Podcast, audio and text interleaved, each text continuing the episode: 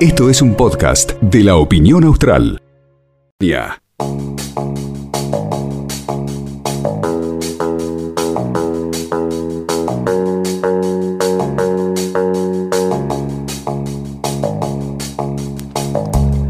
Muy bien, 15 minutos nos separan de las 7 de la tarde de este lunes feriado, 21 de junio. Y la noticia para el Calafate es que vuelven las clases eh, presenciales, además del transporte público. Vamos a ver eh, em, cómo nos, lo cuenta la profesora Cecilia Velázquez, presidenta del Consejo Provincial de Educación. Eh, profesora Velázquez, Pablo la saluda para el E12. ¿Cómo le va?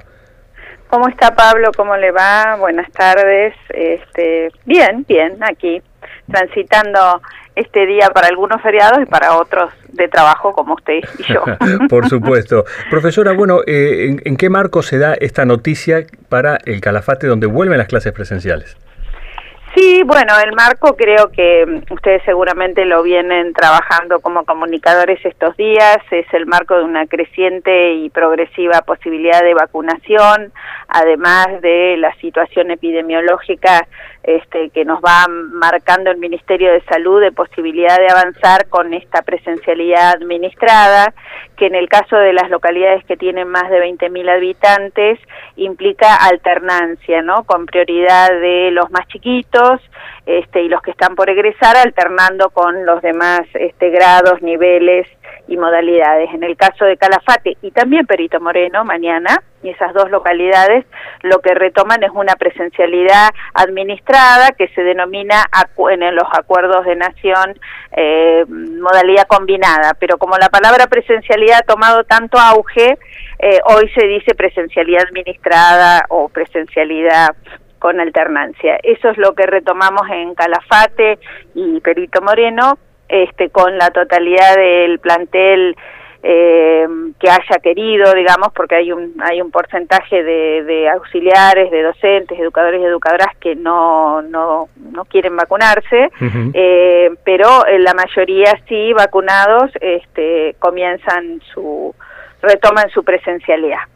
Ahora, fue tema de tironeo político a nivel nacional, digo, ¿no es cierto?, entre oposición y, oficialismo, esto de la presencialidad, la virtualidad, hubo todo un tironeo desde el año pasado.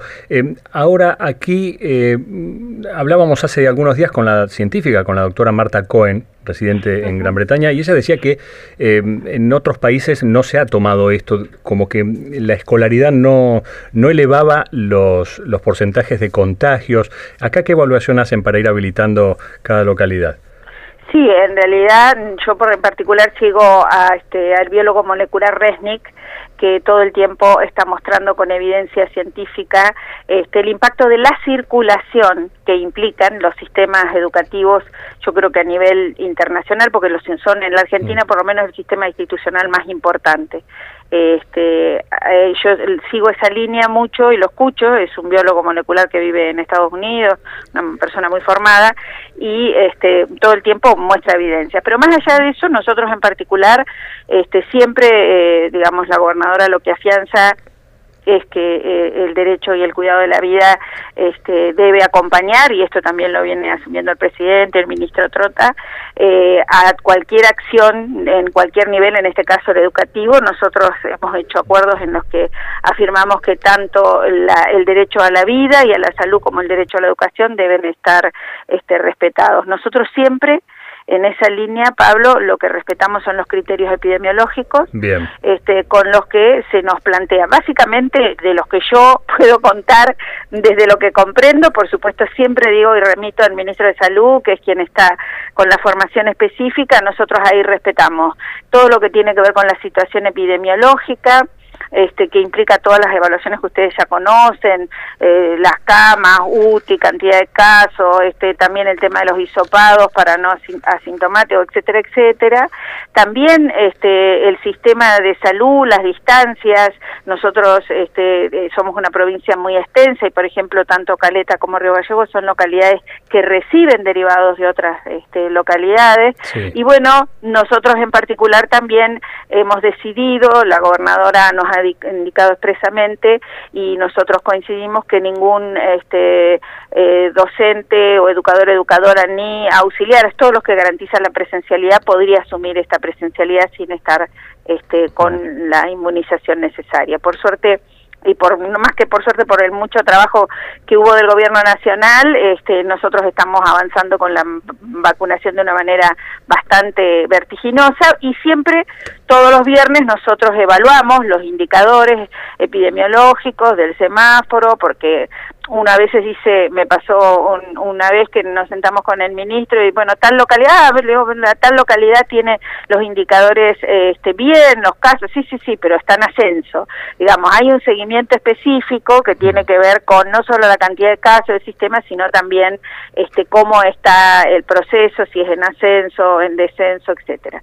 Así nos ha pasado que, por ejemplo, eh, comandante Luis Piedrabuena y Lago Posadas están desde el mes de marzo con presencialidad administrada y sin embargo en Piedrabuena y Lago Posadas la semana pasada retomamos porque tuvimos que suspender 10 días porque había un incremento este bueno que nos indicaron que era un incremento insostenible nada más en localidades de casos. Profesora, usted eh, mencionaba hace un momento que mm, varios docentes no, no, no quieren vacunarse. ¿En qué contexto o, cuántos son? Eh, ¿Se refiere a Calafate Nosotros, No, no, no. Nosotros hasta ahora tenemos en todos los lugares que hemos mm, vacunado una tendencia de un, entre, un, entre un 10, un 15% de personas docentes y no docentes que manifiestan no querer vacunarse. Esto es una tendencia que estamos siguiendo. Este, en general en las sociedades se calcula un 30%, ¿no? Porque ha habido un éxito en, en la propaganda y en, en, cierta este, comunicación este, de, de, tratar de que la gente no se vacune y hay esa, esa ese, ese planteo y usted sabe que la vacuna la vacuna no es obligatoria entonces nosotros ahí tenemos que respetar pero a su vez tenemos que respetar la exposición de los chicos de las demás personas y a esa persona este, también eh, buscar la manera que no tenga, no genere riesgos ni tome riesgos, este, pero bueno, a nosotros en ese punto este, tenemos que respetar. Mm. Eh, profesora, bueno, ¿cuál es la situación entonces de Río Gallegos en cuanto a volver a la presencialidad? Eh, se hablaba de los, los grados, ¿no es cierto?, que tienen que ver más los que están empezando un ciclo, los que están terminando el mismo. ¿Cómo se está armando? Bueno, e, es, es, el mismo criterio que aplicamos en Calafate, que vamos a aplicar en, en, Truncado, en Gallegos. Primero estamos vacunando, empezamos la vacunación en Río Gallegos, este, estamos avanzando y en función de eso lo que empezamos a vacunar a los niveles jardines maternales este, reconocidos, o sea, que tienen un trabajo reconocido en términos este, educativos, eh, y este, los eh, todos los jardines infantes de gallegos y empezamos con los primeros grados de primaria.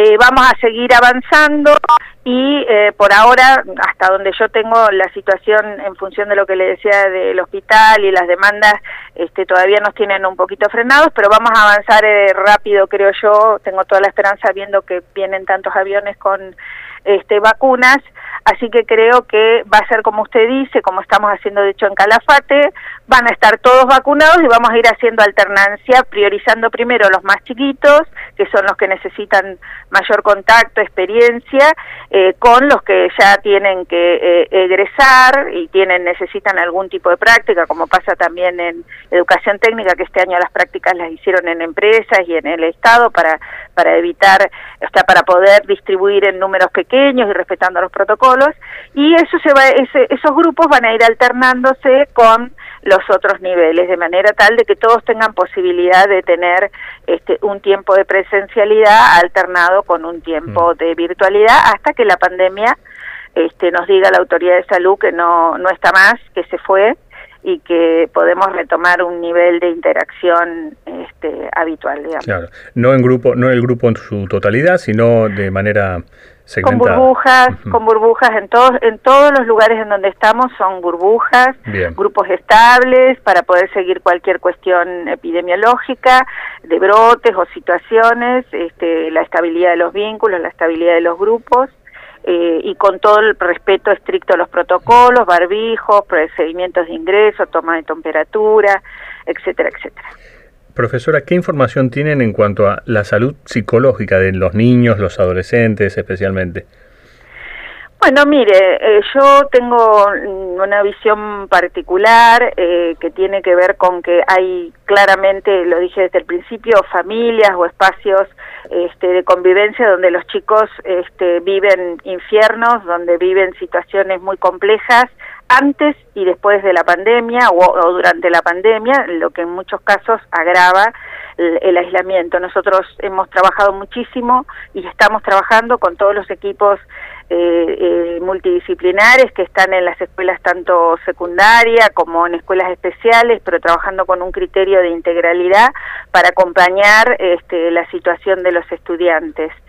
Eh, por un lado, ¿no? Y por el otro, eh, Claramente la pandemia es una situación que nos ha generado a todos, es una situación atípica, mm. una situación en la que creo yo es un clima de posguerra, vamos a ir retornando eh, la interacción habitual y vamos a ir notando con mucha más claridad las ausencias y esas son ausencias que están en los hogares, que están en los lugares de trabajo, que están en las sociedades y van a requerir de todos nosotros un un proceso, un proceso de duelo y también de resignificación. Ni qué decirle, hoy escuchaba a Resnick casualmente acerca de los impactos este, que todavía se están evaluando en el post-COVID de las personas que se han enfermado. Y entre ellos también hay docentes y auxiliares y, personal que trabaja. Mm. Y por el otro lado, bueno, lo que hemos estado muy ocupados y preocupados y trabajando, que es con la población que por este, la situación de desigualdad o por condiciones específicas han tenido menos contacto pedagógico y ahí es donde hemos desplegado toda la estrategia de acompañamiento. Mm. Estamos trabajándolo, quiero decir en líneas generales, no hay posibilidad de que esto no tenga impacto en grandes y chicos, ¿no es cierto? La diferencia creo particular con los más chiquitos es la posibilidad de que esto esté dicho, de que esté explicado, de que tenga palabra y de que tenga posibilidad de elaboración en interacción con otros, ¿no? Por eso también es importante que cuando retomemos la presencialidad aquí en Gallegos, como estamos recomendando en otros lugares, como en Calafate, que claramente hay un esfuerzo de esa sociedad por, por tener menos casos, por estar más cuidados y cuidar y cuidarse, que es importante que las familias mantengan burbujas con los chicos, que no sea una cosa en la escuela y otra fuera de la escuela, porque si no va a ser difícil sostenerla en el tiempo a la presencialidad en esta situación. Así que, bueno, con todos estos cuidados y con y ponernos todos en, en actitud de trabajar en red, como estamos haciendo con salud y con desarrollo, atentos, incluso con hemos desplegado dispositivos específicos frente a emergentes o urgencias este, psicosociales, hemos trabajado y estamos trabajando en distintas localidades con este tema. Lo veníamos haciendo antes también, quiero decirle Pablo, frente a distintas situaciones, esta necesidad de que haya un acompañamiento especial, un apoyo especial. Y bueno, la verdad que hemos estado trabajando intensamente, por eso siempre evalúo que es tan injusto cuando, cuando dicen que no hay clases, porque eh, se viene trabajando intensamente por sostener el contacto.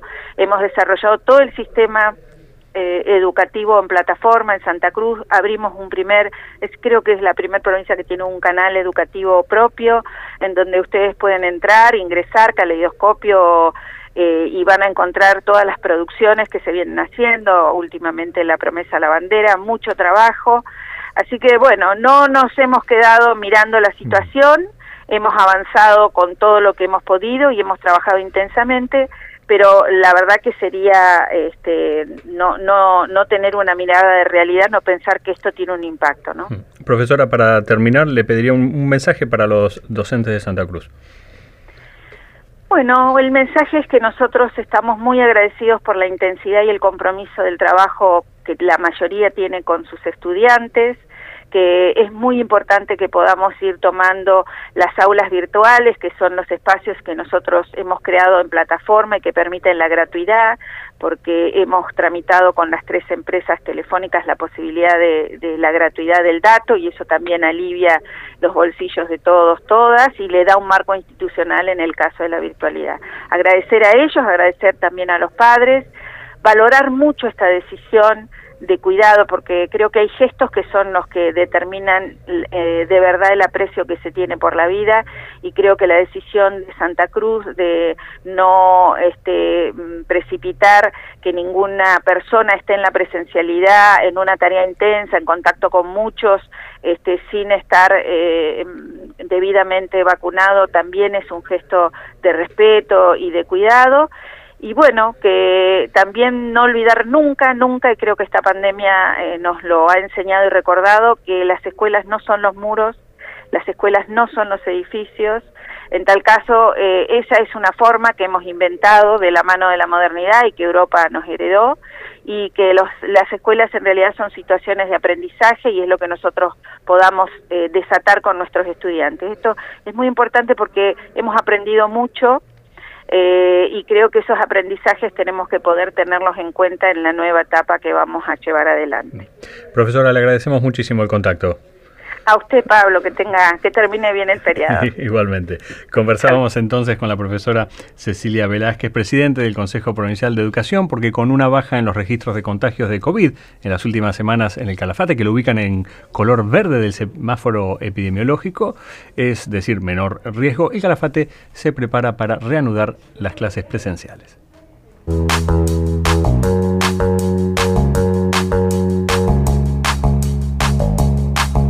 LU12, AM680, la radio para escuchar, oír, ver y mirar.